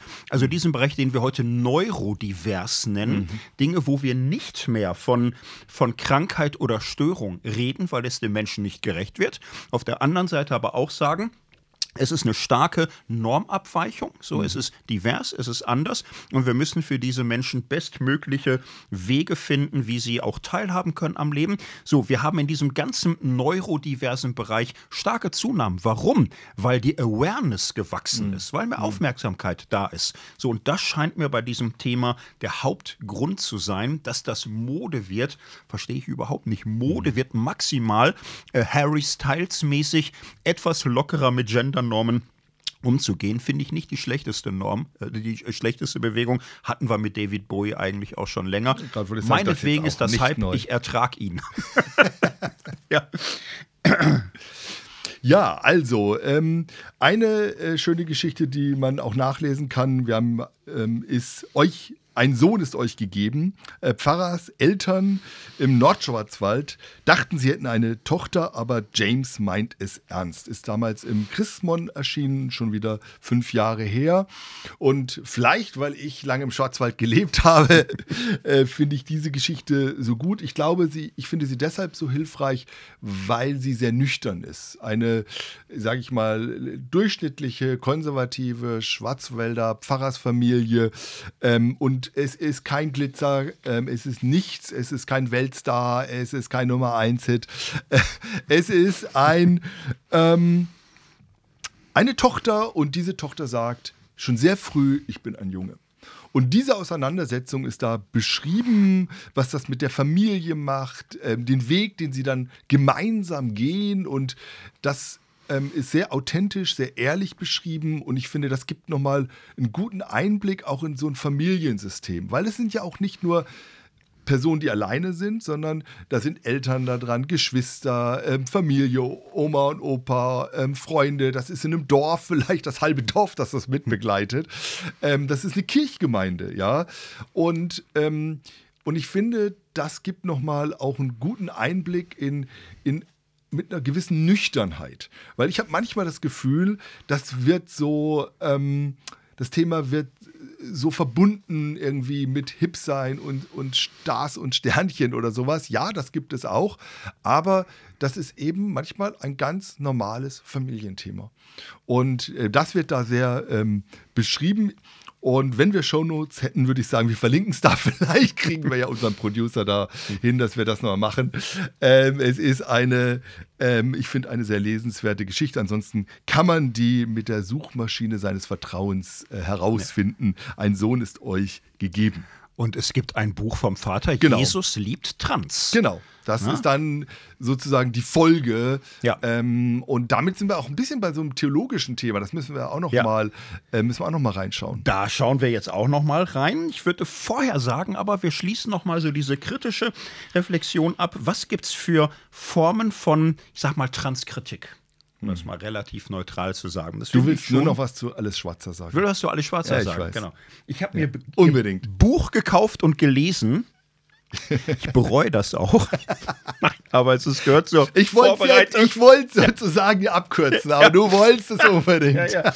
Nein, ich möchte was dazu sagen. Transsexualität, was ist eine Frau, was ist ein Mann? Eine Streitschrift, herausgegeben von Alice Schwarzer und Chantal Lewis. Wir hatten es ja in der Einleitung gesagt, man muss jetzt da echt nochmal drauf kommen. Alice Schwarzer ist ja ständig in den Medien, Ukraine oder Trans, Trans oder Ukraine oder äh, Ja, so aber auch irgendwie, ich weiß auch nicht, was ist aus dieser Frau geworden. Aber das Ja. ist das Thema. Ich Wir glaub, bleiben, wir bleiben sachlich. Wir Ja, strengen ja, uns Entschuldigung, jetzt an. es tut mir leid, Wir strengen uns mir jetzt mal. Ich habe viel drüber nachgedacht. Wir müssen Ihre Position jetzt doch noch mal kurz einordnen. Ich glaube, es ist wichtig. Ich finde, man kann eine gute Dreier-Typologie machen, welche Form von Transkritik es gibt. Ähm, es gibt die alte, die nenne ich jetzt mal ganz neutral Ablehnung. Das sind Menschen, die lehnen das einfach ab. Die halten das Mhm. Also das falsch. geht jetzt über Schwarzer hinaus, Ja, genau. sondern wir systematisieren Und jetzt. Nur, mein Punkt ist, das ist nicht hat. schwarzer. Es Ja, gibt genau. Menschen, die lehnen das alles ab. Also Ja. LGBTQ und, und so.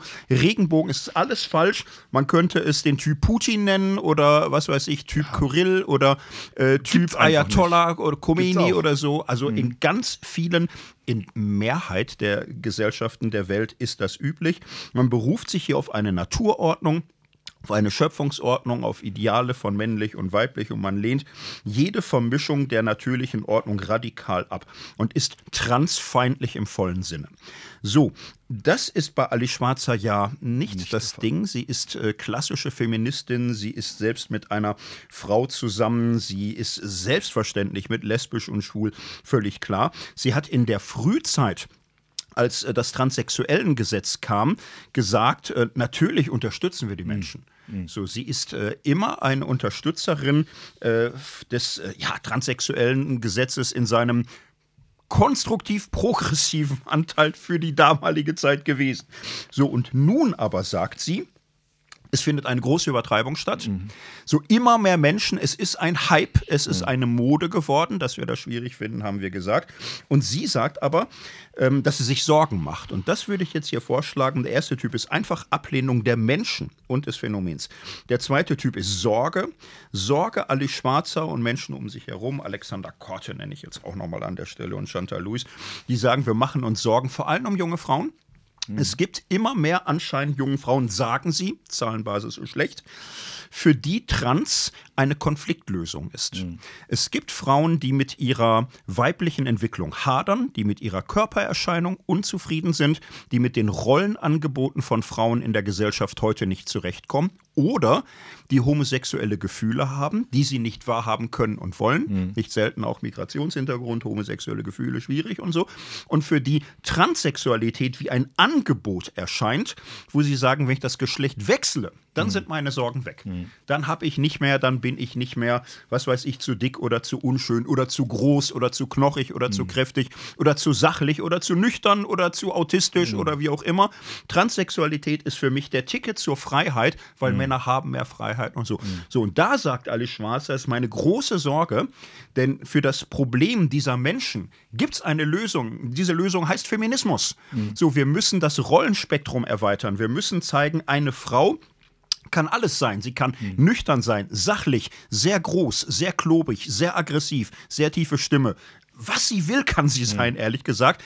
Aber sie sollte doch nicht als erstes ihre biologische Realität, ihren Körper in Frage stellen. So, und hier sagen die Menschen in diesem Buch, wir machen uns Sorgen, dass Transaktivisten und Queerideologen Frauen dazu verführen, Transition für eine Lösung zu halten, wo es doch eigentlich Feminismus gäbe. Und da würde ich erstmal sagen, das Ja. ist jetzt schon ein Argument, das muss man mal hören und ernst nehmen und Absolut. diskutieren. Aber, aber das ist, glaube ich, also gar nicht der entscheidende Punkt. Also Stimmt. ja, stimmt. diese Sorge, die Ja. kann ich auch verstehen und äh, das würde ich auch nicht wollen, ja. Ähm, aber das ist nicht der Punkt von Transmenschen. Ja. Ähm, ihr Punkt ist, dass sie ähm, das eben in erster Linie in sich als ihre Identität wahrnehmen, ja, und ähm, dass das Körperliche ja ähm, natürlich dazugehört, aber ähm, ja genau angeglichen werden soll, ja, jetzt ähm, an, an äh, Geschlechtsorganen und so weiter Ja. und so fort. Und deshalb glaube ich, ähm, kann ich die Sorge verstehen, aber trifft aus meiner Perspektive, aus dem, was ich mich bisher beschäftigt habe, jetzt bin ich mal auch ganz vorsichtig, ja, ähm, nicht den entscheidenden Punkt in der Diskussion. So würde ich es auch sagen. Also die von ihr beschriebenen Fälle sind, da müssen wir gar nicht drüber diskutieren. Das ist so. Und dass Tavistock doch eine Katastrophe ist, Ja. müssen wir eigentlich nicht diskutieren. Ist eigentlich völlig klar. Dass es überall Fehlentwicklungen auch gibt, dass es Ideologien Genau. gibt, dass es äh, Queer-Ideologien gibt, dass Ja. es Übertreibungen gibt. Ja, Ja. absolut. Und So äh, was ich ihr vorwerfen würde, ist diese nicht zahlengestützte Behauptung, es gibt einen Riesenhype, eine Riesenverblendung, eine riesen Queer-Transaktivismus getriebene, was weiß ich, Sogwirkung, dass lauter junge Frauen ihrer Weiblichkeit entkommen wollen. Es gibt dafür keine Ja. Belege, keine Evidenz, keinen Nachweis, keine Zahlen. So, und es ist schon ein irgendwie sehr verstörender paternalistischer Ton, wie man nicht mehr mit den Betroffenen redet, sondern über sie verfügt und glaubt irgendwie sagen zu können, die Zahlen der 1980er Jahre sind der ewige Maßstab. Wenn das heute zehnmal so viel ist, sieht man doch den Hype. So hier wird nicht ernst genommen, dass hier offensichtlich mehr Bewusstsein stattfindet. Die Zahlen, die wir heute haben, zeigt, wir haben in vielen westlichen Gesellschaften ungefähre Schätzungen, die pendeln sich ein bei 0,5, 0,6 Prozent der Bevölkerung. Mehr ist es im Moment nicht. Wir haben sehr viel mehr, die neigen Richtung non-binär im Sachen Rollenverhalten. Aber die wollen keine Hormone. Das ist da gar nicht das Thema. Das stimmt dann einfach nicht. Detransition. Es gibt auch keine riesen Detransitionswellen, wo immer man Zahlen hat. Viel zu wenige haben wir. Ja. 1% maximal oder weniger. Zahlen aus Argentinien, Zahlen aus den Niederlanden. Aus den USA teilweise. Aus den USA. Also es stimmt einfach so nicht. Man kann das Argument vorbringen, was sie macht. Man hätte das sachlich und nüchtern tun können. Der alarmistische Ton und vor allem diese Ignoranz gegenüber den Erfahrungen und Entscheidungen der Betroffenen, das ist schon schlimm. Leider übrigens die große Parallele zu ihrem Agieren in der Ukraine-Frage. Da ist sich auch sehr sicher, wie alles sein muss. Was nicht zählt, sind die Erfahrungen und Entscheidungen der UkrainerInnen. Das ist eine Ja. betroffen machende Parallele. Ich Ja. kann es auch nicht ganz verstehen, wie man sich da so verkanten kann. Offensichtlich ist der Feminismus, der den über den Iren hinausgeführt hat, also Post-Butler, 90er Jahre, queer, all das, das ist ihr zutiefst unsympathisch. Die Polemik und die Aggressivität, die in diesem Buch damit kommt, ist schon sehr bedauerlich. Davon abgesehen würde ich dieses Buch aber natürlich weit abrücken von Mhm. allem, was jetzt rechts oder faschistisch oder sonst wie ist. Also alles in einen Topf zu schmeißen, ist dann irgendwann auch ungerecht. Ja. Und so, also man sollte das Anliegen hören. Der Tonfall ist ganz schwierig. So. Ja, und ich glaube, ähm, es ist auch schwierig, immer Einzel, Einzel ähm, Beispiele zu bringen. Ja, positiv, wie wir es auch gemacht haben, muss man ist auch nicht repräsentativ, genauso negativ. Ähm, und ich ähm, deshalb es wird ja oft geschimpft auf die Wissenschaft und so, aber deshalb ist Forschung so wichtig, kleines Plädoyer, ähm, um repräsentative Zahlen zu bekommen. Ja, also, weil ich glaube, das ist total wichtig, neben den Einzelmeinungen und den Einzelentscheidungen der Personen ähm, mal zu sehen, wie ist dieses Phänomen überhaupt im Durchschnitt der Bevölkerung angekommen, ähm, wie viele Leute betrifft es ähm, und so weiter. Da ähm, gibt es eben bisher ganz wenig aussagekräftige Forschung. Genau. Und jetzt würde ich meine Typologie kurz vervollständigen. Also es gibt Ablehnung, die wirklich äh, aus schwierigen Ländern, Kulturen, Gesinnungen und so weiter stammt. Es gibt Sorge, berechtigter Kern, schwierige Verpackung. Es gibt Angst. So, und hier wäre J.K. Rowling ein äh, Typus, den man hier nennen könnte. Für mich auch eine ganz schwierige Geschichte, weil ich das wirklich alles mal sehr geliebt habe, ihre Sachen. Ich pff, kann das gar nicht mehr verteidigen, was sie so in letzter Zeit an äh, wirklich auch transfeindlichen Dingen geäußert hat. Das finde ich, äh, macht mich irgendwie auch persönlich betroffen. Schwierig. Ich versuche es mal ganz sachlich zu sagen. Äh, es wird hier sehr stark mit Ängsten gearbeitet. Die Angst ist die. Dass äh, Frauen schutzlos werden, dass Trau Frauen ihre Schutzräume verlieren, nämlich dann, wenn alle möglichen biologischen Männer durch einen Sprechakt sich zur Mhm. Frau erklären und damit Zugang gewinnen zu Frauenhäusern, zu Mhm. Frauensauna, zu Frauenumkleide, zu Frauensport und alles kaputt machen. Mhm. Sie zerstören den Frauensport. Sie können zum Amt mit Ausweis eindringen, in Umkleidekabine sagen, ich bin eine Frau und, und, und so. Solche Ängste werden geschürt. Sie können, schon Jungs könnten in der Schule Geschlechtseintrag ändern, um im Sport eine bessere Note zu bekommen. Und äh, Menschen, sehr groß, sehr haarig, mit Penis, könnten sagen, ich bin eine Frau, du bist lesbisch, wenn du keinen Sex mit mir haben willst, diskriminierst du mich. Diese Beispiele werden alle genannt. Keins war erfunden. All diese Beispiele habe ich gelesen. Da gibt es Beispiele bei, die sind richtig, äh, Marco Buschmann nannte das Schwachsinn. Also die Idee, dass ein Mensch Sexualverbrechen begehen will und dann auf die Idee kommt, ich könnte ja meinen Ausweis ändern, einen weiblichen Namen nehmen, weibliche Identität eintragen und dann in eine Umkleidekabine gehen, meinen Ausweis den Menschen zeigen und dann Frauen vergewaltigen. Ich weiß nicht, in welcher Welt man leben muss, um das für real zu halten oder so. ne? Ja, Also und, es und wenn es real ist, ist es kriminell, Ja. es ist falsch, es ist abzulehnen, es ist Ja. also natürlich völlig ähm, ja. Schwachsinn, ja. Ja, es gibt zwei Fälle, die dann immer genannt werden. Ein äh, Sexualstraftäter hat sich äh, vor F äh, Verlegung ins, ins Gefängnis als Frau deklariert, kam in ein Frauengefängnis und hat da Frauen vergewaltigt. Furchtbarer Fall. Wo Ja. er bestraft werden muss, die Leute, die das verbockt haben, bestraft werden müssen. Aber ist doch klar, dass sowas auf keinen Fall sein darf. Andere Geschichte, LA, Sauna und, und so weiter. Also man findet weltweit ein, zwei, drei Fälle. Es gibt Verbrecher. Verbrecher begehen Verbrechen. Wir brauchen Polizei, wir brauchen hier Schutzmaßnahmen und so. Die Idee aber, dass man allen Transwahn glaubt, abblasen zu sollen, um sich vor solchen Verbrechern zu schützen, ist doch irgendwie sehr naiv. Ich glaube, man muss diese Angst ernst nehmen als Gefühl, was real ist und was man jetzt auch nicht durch Schwachsinn wagen wegbekommt. Das ist, glaube ich, die, die schwierige Sache dabei. Das ist ja offensichtlich der Grund, der dafür sorgt, dass in Deutschland die Gesetzgebung sich verzögert. Also eigentlich hätte das äh, Selbstbestimmungsgesetz längst da sein sollen. Offensichtlich ist daran gearbeitet worden, dass, was weiß ich, eine Sauna rechtssicher sagen kann, Dienstag ist jetzt nicht mehr Frauensonner, sondern Dienstag ist äh, Sauna für Menschen ohne Penis. Und das ist dann nicht diskriminierend und das äh, geht eben ein auf das äh, Bedürfnis von vielen Beteiligten und das wird irgendwie rechtssicher formuliert. Ich kann das irgendwie auch verstehen und denke aber auch, also Ängste muss man hören, Ängste muss man ernst nehmen. Für Ängste können Menschen auch Verantwortung übernehmen. Man kann sich hinterfragen, ob die eigene Angst Realangst ist, so oder wirklich auf Konstrukten beruht. Die Schwierigkeit finde ich vor allem, dass diese Ängste sinnlos geschürt werden.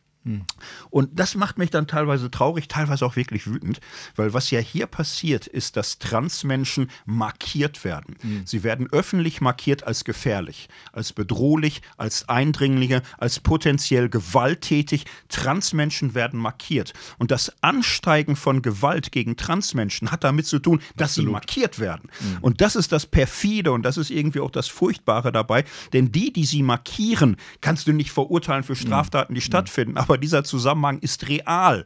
So, das ist ein realer Zusammenhang und der muss diskutiert werden und das Raum geben für diese Markierung einer Menschengruppe als gefährlich muss man irgendwie auch sehr, sehr stark hinterfragen und gleichzeitig versuchen, Menschen, denen Angst gemacht wurde, auch irgendwie abzuholen und sie nicht in die Nazi-Kiste wieder zu sperren. Das kann es auch nicht sein.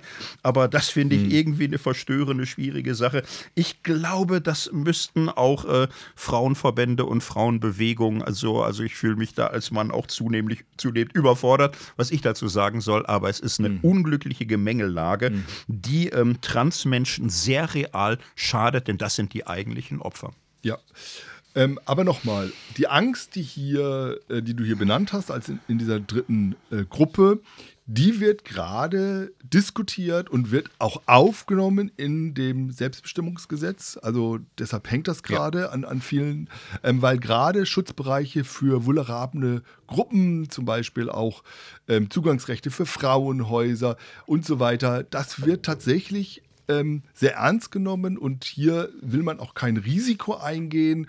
Und ähm, da äh, sucht man gerade gute Wege, wie man da Lösungen finden kann, dass man nicht das eine durch das andere ausspielt oder Gefährdungen ähm, auch nur annähernd macht. Genauso die ganze Frage mit dem Sport. Auch da gibt es gerade ähm, verschiedene Entwürfe, ähm, die ähm, diskutiert werden und wo man gespannt sein kann, ähm, was da rauskommt. Okay, also das nur nochmal äh, zu sagen, schwierig Angst, ähm, nicht instrumentalisieren, ähm, aber das Selbstbestimmungsgesetz nimmt das auf in den berechtigten Fällen und da, glaube ich, bleiben wir auch in der Diskussion und da gucken wir mal. Jetzt sind wir fast am Ende. Jetzt müssen wir doch noch mal ähm, unsere Ethik ähm, äh, ein Blick in die Bibel, ein Blick in unser ähm, sexualethisches Portfolio. Ähm, wie sollen wir vorgehen? Ich würde vorschlagen, wir halten beide eine kleine Begründungsrede, warum wir sagen würden, auch aus christlicher Sicht, biblisch-theologischer Gesicht, die Richtung des Selbstbestimmungsgesetzes ist gut. Und da können wir die nächsten 20 Jahre Feinbestimmung weiter dran arbeiten und lernen und Studium und Forschung und so weiter. Die Richtung stimmt aber. Ich würde es grundsätzlich machen und du nochmal mhm. biblisch. Gut. Ich würde es mal grundsätzlich machen. Der Instrumentenkoffer unserer Ethik, transformative Ethik, ist ja groß. So ein Punkt ist, dass wir sagen, ja, biblische Gebote. Ja, konkrete Themen, die in der Bibel angesprochen werden, nehmen wir ernst. So, jetzt ist bei dem Thema, glaube ich, den meisten klar, dass die Bibel das Thema nicht direkt adressiert. Mhm. So, und ähm, Insgesamt muss man ja aber auch noch mal sehen, es ist sehr verengt, wenn man Ethik so versteht, es gibt Gebote und die werden angewandt und, und so funktioniert halt Ethik. Es ist einfach etwas komplexer. Biblische Ethik heißt zum Beispiel immer auch, es zählt nicht nur eine Norm, an die man sich blind hält, egal was passiert, sondern man muss doch ernst nehmen, Gottes Gebote sind Gebote zum Leben, zum guten Leben. Die Bibel beschreibt Wege und Ordnung, durch die menschliches Leben nicht scheitert, sondern gelingt. So, das ist ganz wesentlich. Das ist äh, im Alten Testament hunderte von Malen. Der Weg der Gebote ist der Weg zum Leben. Sie machen Leben möglich, das Leben gelingt. So, und umgekehrt, wenn Leben scheitert, wenn Leben an die Wand fährt, äh, ist es äh, ein Kriterium, dass ein Weg falsch ist. Jesus bringt es auf die Worte, an ihren Früchten sollt er sie erkennen. Also, Ethik ist nicht nur Gebotsethik, Regelethik, Ethik hat immer auch zu tun mit Konsequenzen, mit Folgen, mit dem, was rauskommt bei bestimmten Handlungsweisen. So, und hier würde ich nun sagen, wir haben eine hundertjährige Diskussions-, Debatten- und Forschungsgeschichte. Wir wissen, dass der Umgang mit transidenten Menschen viele in Verzweiflung gestürzt hat. Wir haben eine hohe Selbsttötungsrate. Menschen zu Selbstverletzung oder Selbsthass getrieben hat. Der Umgang mit ihnen im Sinne Diskriminierung und Ausgrenzung oder Verurteilung oder der Aufforderung, dann bete doch. Jetzt werd doch endlich normal. Das wächst sich aus. Also all das, was man mit ihnen gemacht hat, Angebote zur Heilung, hat schlimmen Schaden gestiftet. Der Rat zur Akzeptanz des eigenen Körpers erwies sich ganz oft als nicht lebbar. So und so etwas wahrzunehmen, den Schaden, den man angerichtet hat und die Schuld, die man damit auf sich geladen hat, muss doch zur Hinterfragung führen, haben wir die richtige Norm vertreten? haben wir das Richtige hier Menschen im Grunde mhm. vor Augen gehalten. Würde sagen, an ihren Früchten sollt er sie erkennen. Biblisches zentrales Kriterium von Jesus. Ergebnis ist ganz klar, die Früchte eines diskriminatorischen Umgangs waren furchtbar. Und soweit wir sehen können, Anerkennung, Respekt, Empathie sind sehr hilfreich und lässt Menschen aufblühen. So, insofern würde ich hier erstmal sagen, mehr wahrnehmen. Zur Ethik gehört Konsequenzen, zur Ethik gehört auch die Realität. Und wir haben einen breiten medizinischen Konsens, psychologischen Konsens, wissenschaftlichen Konsens dass die Ignorierung oder Behandlung mhm. von Transidentität nicht funktioniert. Es war das Unglück der ultrakonservativen Beurteilung von Homosexualität, dass man glaubte, man hat ein ganz klares Gebot Gottes und darüber die Realität nicht sehen wollte. Mhm. So, man sollte es an dieser Stelle nicht wiederholen. Die Realität ist ziemlich eindeutig. Wir erkennen immer mehr, was auf keinen Fall geht und wir erkennen zunehmend, was geht. Es ist dann eine Frage ganz schlicht von Gerechtigkeit, Menschen zuzugestehen, ihr eigenes Leben zu führen. Was ein Mensch im tiefsten ist, das kann man eben nicht wissenschaftlich exakt mhm. feststellen. Und das finde ich auch vom Menschenbild so frustrierend, dass es Christenmenschen gibt, die sagen, der Körper allein entscheidet. Mhm. Die körperlichen Sexorgane entscheiden, was du bist. Es ist ja darin schon falsch, dass der Mensch nicht nur durch seine Sexorgane, äh, männlich oder weiblich mhm. ist, das Gehirn, die Hormone sind zufällig auch Biologie, das wird ignoriert. Das ist auf der Ebene ja schon falsch. So, und unser anthropologischer Leitfaden war, der Mensch ist eine bio- psychosoziale Identität, Einheit, so und die Seele ist ja im Menschen etwas ganz Wesentliches im biblischen Menschenbild. Sowieso. Niemand weiß, was im Menschen ist als der Geist eines Menschen. Dass man hier glaubte, biblisch Eltern sagen zu können, vertrau deinem Kind nicht, wenn es mhm. was sagt, höre nicht auf dein Kind, vertrau ihm nicht, halte fest an gesellschaftlichen Normen, dass männlich-weiblich eindeutig ist und klar ist und hör deinem Kind bloß nicht zu viel zu. Wo kommen wir denn dahin? Mhm. Also da finde ich, sind die Eltern von Kim Petras der Goldstandard, äh, wo sie später sagen kann, meine Eltern haben mich gehört und haben mir sofort geglaubt und mhm. das ist das Glück meines Lebens. Solche Eltern wünsche ich jedem Kind, gerade auch aus christlicher Sicht. Mhm. Genau, wenn wir in die Bibel reinschauen, dann haben wir ja schon ein paar Mal gesagt, das Thema sexuelle Identität, ähm, das gab es natürlich so in der Bibel nicht, weder im Alten noch im Neuen Testament. Ähm, aber ähm, wir haben interessanterweise ähm, etwas, was sehr prominent in der Bibel vorkommt und was jetzt mit diesem ganzen Thema zumindest zu tun hat, nämlich Eunuchen. Ähm, da könnte man jetzt noch mal richtig eine längere Vorlesung drüber halten. Ähm, nämlich die Bibel ist voll davon. An Dutzenden Stellen im Alten und Neuen Testament geht es darum, sie sind Ratgeber des Königs, Mundschenk, Erzieher und so weiter und ziehen sich da wie ein roter Faden durch AT und NT durch. Und ähm, ähm, sie werden ganz unterschiedlich benannt, manchmal einfach deskriptiv beschrieben, was ihre Aufgaben waren. Man weiß nicht die Hintergründe. Manchmal erfährt man ein bisschen was über die Lebensgeschichte. Äh, manchmal werden sie negativ beschrieben, dass sie nicht im Gottesdienst teilnehmen sollen. Manchmal aber auch ganz positiv, ähm, wie in ähm, Jesaja, ähm, dass sie ähm, zeugungsunfähig gemacht wurden, aber dass ähm, sie ähm, von Gott äh, gesehen werden und dass er sie bewahrt und dass er für sie ist, also ganz positiv. Und Jesus nimmt das dann im Neuen Testament auf und macht sozusagen nochmal eine Unterscheidung auf Matthäus 19. Nämlich er sagt, es gibt drei unterschiedliche Arten. Es gibt Leute, die sind so geboren. Es gibt Leute, die haben sich selbst kastriert. Ähm, und sie sind kastriert worden. Und ähm, das zeigt schon so ein bisschen, dass eine äh, Differenzierung da auch wahrgenommen wird. Ähm, auch hier wieder anhand der biologischen Geschlechtsmerkmale. Und ähm, dann gibt es ja wieder ähm, zum Beispiel die äh, Geschichte vom äthiopischen Eunuchen, Apostelgeschichte 8, äh, den Gott ähm, herausgesucht hat und der ähm, auf dem Rückweg ähm, von Jerusalem ähm, Philippus getroffen hat und ähm, da äh, diskutiert hat und ähm, dann haben sie gemeinsam Jesaja gelesen und äh, genau, dann ist er zum Glauben gekommen und ähm, eine Geschichte, die ähm, hier ein Mann nachzeichnet, der sehr fein ist, der auf der Suche ist, der ähm, sich eben auf den Weg macht, ähm, Gott zu suchen. Und Gott ihm begegnet, es ihm antwortet ähm, und einen Weg mit ihm ähm, geht. Ähm, das ist schon auch ähm, eine Geschichte, die einfach so dasteht, wo gar nichts gewertet wird. Ja, wo, wo nicht das Eunuchentum sozusagen in irgendeiner Form positiv oder negativ, sondern da geht es um was ganz anderes. Ja, und ähm, genau, da könnte man jetzt natürlich noch mal weitergehen in Übersetzungsfeinheiten und so, aber das will ich jetzt gar nicht tun, sondern ich glaube, das, was interessant ist und was ich ähm, erstmal da mitnehme, ist, dass Gott scheinbar auch noch mal auf ganz andere Dinge achtet und dass das ähm, Geschlechtsteil, da oder nicht da, ähm, nicht die entscheidende Rolle spielt, ja, und dass das, äh, finde ich, eine Sache ist, die wir da ähm, mitnehmen können.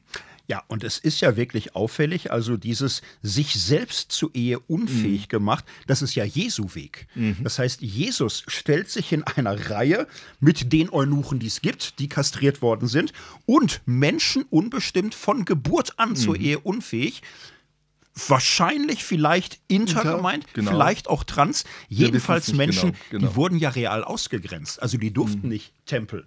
So, die durften da nicht näher ran. Die wurden ausgegrenzt. Es gab damals die Ideologie, nur rein männlich oder rein weiblich ist akzeptabel. Mhm. Der Eunuch hat eine Sonderfunktion bei mhm. Ruf, aber mhm. eigentlich ist das falsch. Mhm. So, und Jesus ist hier eindeutig auf der Seite dieser Ausgegrenzten, dieser marginalisierten Menschen mit uneindeutiger oder unregelmäßiger Geschlechtlichkeit werden von ihm nicht diskriminiert. Im Gegenteil, es wird eine Metapher, die er für sich selbst mhm. in Anspruch nehmen kann. So, das wäre für uns eine biblische Analogie, eine Analogie, die für Akzeptanz spricht, für Inklusion, dass ähm, Gottes Ebenbildlichkeit kein Privileg ist für normreine mhm. Männlichkeiten und mhm. Weiblichkeiten, mhm. sondern für alle Menschen, egal wie queer, egal wie trans, egal wie inter, egal wie cis, egal wie normschön, egal wie normdivers. Alle Menschen sind von Gott so gewollt, wie sie sind.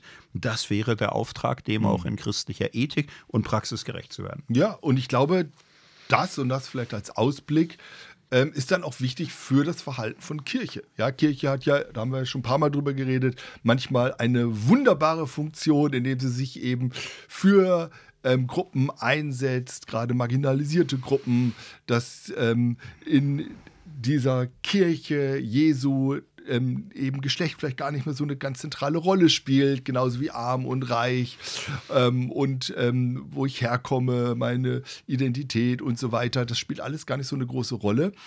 Ähm, und das gilt jetzt hier auch. Ja, dass ich erstmal sagen würde, ähm, Transmenschen gehören erstmal zum Wir von Kirche dazu. Sie sind Teil davon, ähm, gerade wenn wir jetzt mal in, in das christliche Milieu hineinschauen.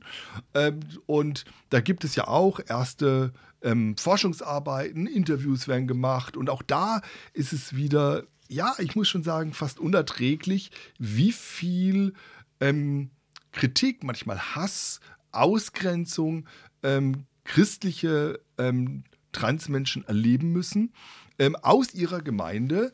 Und da glaube ich, das ist erstmal etwas, wo, egal welche Meinung wir vielleicht dann auch haben, ja, wo wir sagen, nee, die gehören erstmal zum Wir des Leibes Christi ähm, dazu. Und das ist erstmal ganz wichtig und ähm, deshalb erstmal ähm, zugehörig, willkommen heißen und dann vielleicht erstmal zuhören und dann ähm, weiterreden. Und da kann man viel lernen. Und wir haben ein bisschen von unseren Lernschritten heute berichtet. Und äh, ich hoffe, uns und euch sind da noch viele weitere Schritte vergönnt. Genau, und gerne ähm, eure Anmerkungen, vielleicht auch eure Erfahrungen. Ich glaube, dass das gerade im Thema von Kirche und Gemeinde ähm, wichtig ist, ähm, dass wir gelingende, auf gelingende Beziehungen hin zu einem gelingenden Leben sind, dass wir alle Menschen gilt, bei all den Schwierigkeiten, ähm, denen wir immer unterworfen sind, bei all den Ängsten, die wir immer wieder auf ganz unterschiedliche Art haben, dass wir uns da gemeinsam auf den Weg machen. Von daher, das wäre mal unser erster Aufschlag dazu und wir freuen uns auf alle Reaktionen und hören uns dann beim nächsten Mal wieder. Beim anderen heißen Thema. Bis dann. Bis dann. Tschüss.